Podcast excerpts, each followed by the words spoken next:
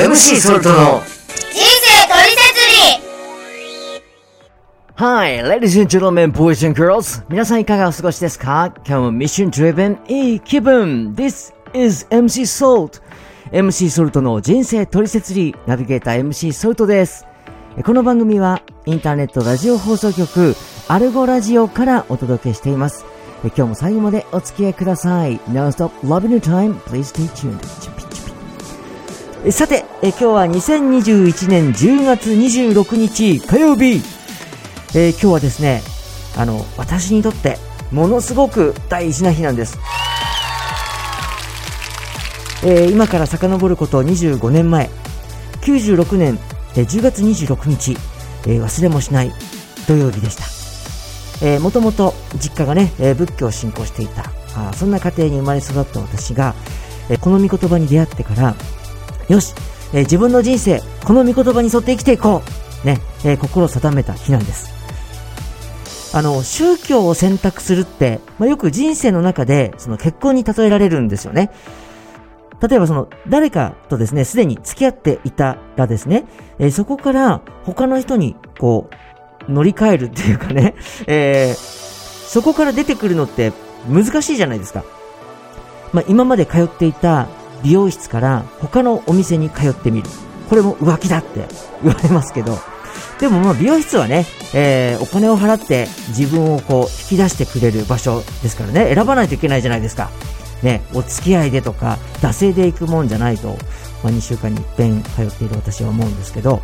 最高にかっこよくしてくださいって、ね、私を引き出してみてって言って試してみないとでしょ？腕を。まあもとい、皆さん、これからね、結婚する人もいるかもですけど、どんな人がいいですか？相手として。ね、いろんな人たちと出会っていく中で、やっぱり、一番いい人がいいでしょ？人ってあの違いがあるわけです。ね、だって、なんて言ったって、神様が創造した個性の作品たちですから、ね、そりゃもうみんな素敵なところそれぞれあるわけです。でも、まあ、一緒に暮らしてみたときに、その見る観点、ポイントってやっぱり違ってくるんですよね。もちろん出会うタイミングとかあるじゃないですか。まあ、今日はね、あの、結婚しろよみんなっていう、そういう放送じゃないんですよ。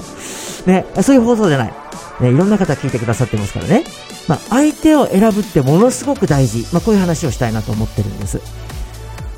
で、まあ、何でもいいんですけど、選ぶときに、おのずと、その、選ばれる立場のことって意識しますよね。例えば、自分が、あまあ、自分の勝手な基準でね、これがいい、あれがいいみたいにね、選ぶように、相手にも選ぶ権利があるわけです。これも当然。そして、その選ぶ基準はいろいろあっていいんです。ああっていいんですけど、えー、まあ、一つ言えるのは、お別れすることを前提に選ぶ人ってあんまりいませんよね。えー、まあ、結婚相手の、まあ、例えばご両親にご挨拶に行くとしましょう。ね。ものすごいドキドキして、えー、おめかしして、向かってね、お父さんお母さんに、お嬢さんをくださいとかね、言うわけじゃないですか。なんだけど、まあ少し時間経ってからね、あ、ごめんなさい、やっぱり間違えました、返品しますなんて、そんなことを言うことを前提に向かう人はいないはずなんですよ、その時点では。ね？そう。まあだからつまり、結婚する以上は、最後まで添い遂げる覚悟が必要だし、あるいは逆の立場で、自分が捨てられない、飽きられないための工夫が、これ絶対、お互いに必要なんです。責任があるじゃないですか。こう相手に対してもですけど、こう自分自身に対しても、ね、一生その相手を愛し続けられるのか、後悔しないでね、えー愛し続けられるのか、そして相手から選ばれ続けられるのか。これね、通に人間の考えで考えたら、まあ当然自信なくなりますよ。だって、お互いにですけど、素敵な人、かっこいい人っていっぱい世の中に存在するわけでしょ？いろんな誘惑たくさんありますよ。まあ、あの、選ぶ、選ばれるって話をしてますけど、まずは、自分自身が、己がですね、生きる道を見つけることが、まず大前提。自分の人生の将来のこともわからない人間が、相手とのね、将来先々のことまで見通して責任を持ってお付き合いなんてできないでしょうん責任持てないまあだからこの放送を聞いてくださってる皆さんにはまずお一人の時に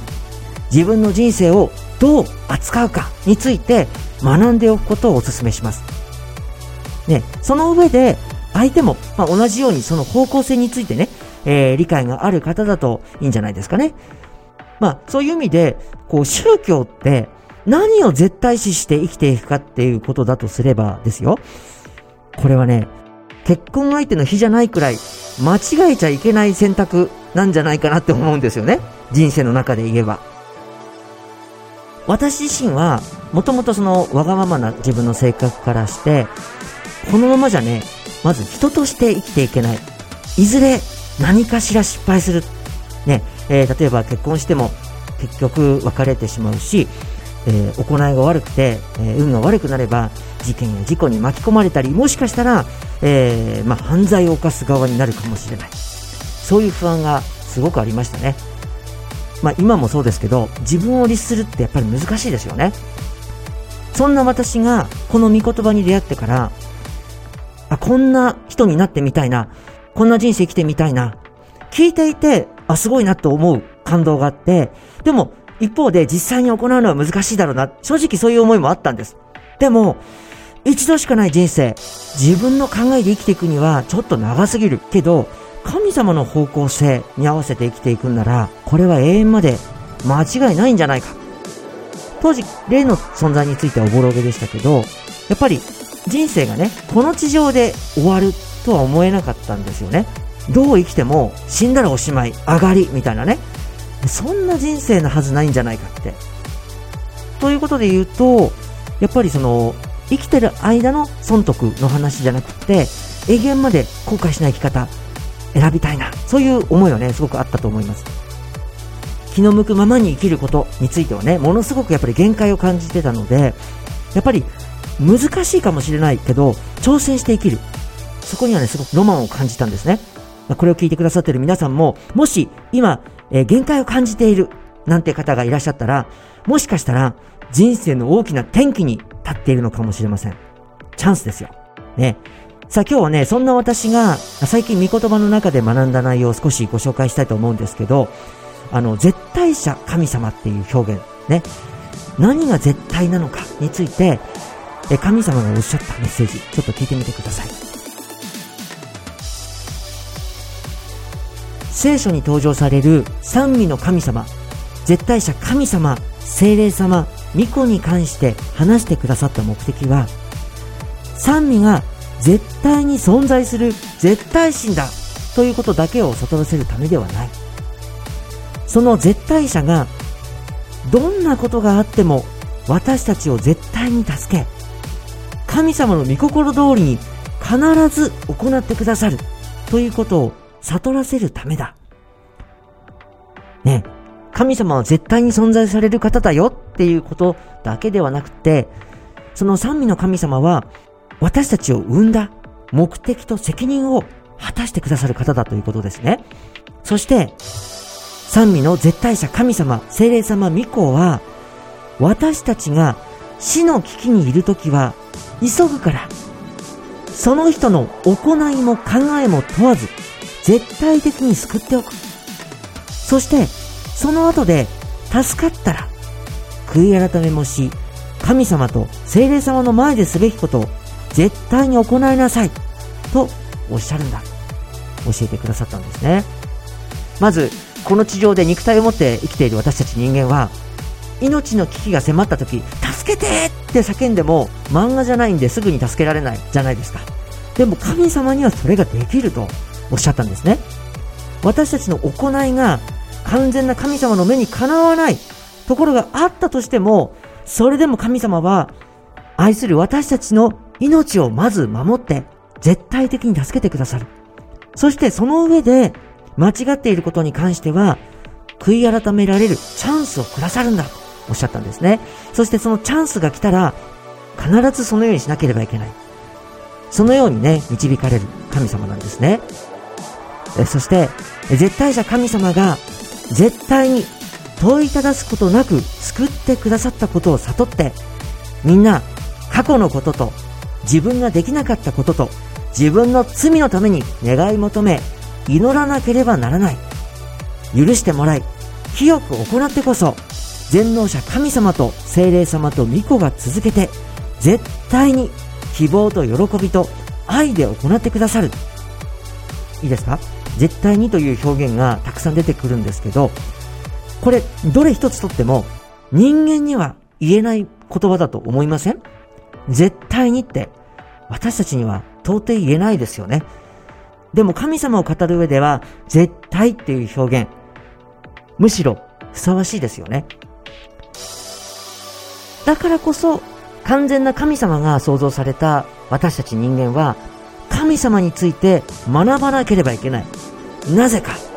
神様について分かってこそ永遠の地獄ではなく神様の導かれる世界に行くことができるじゃないですか。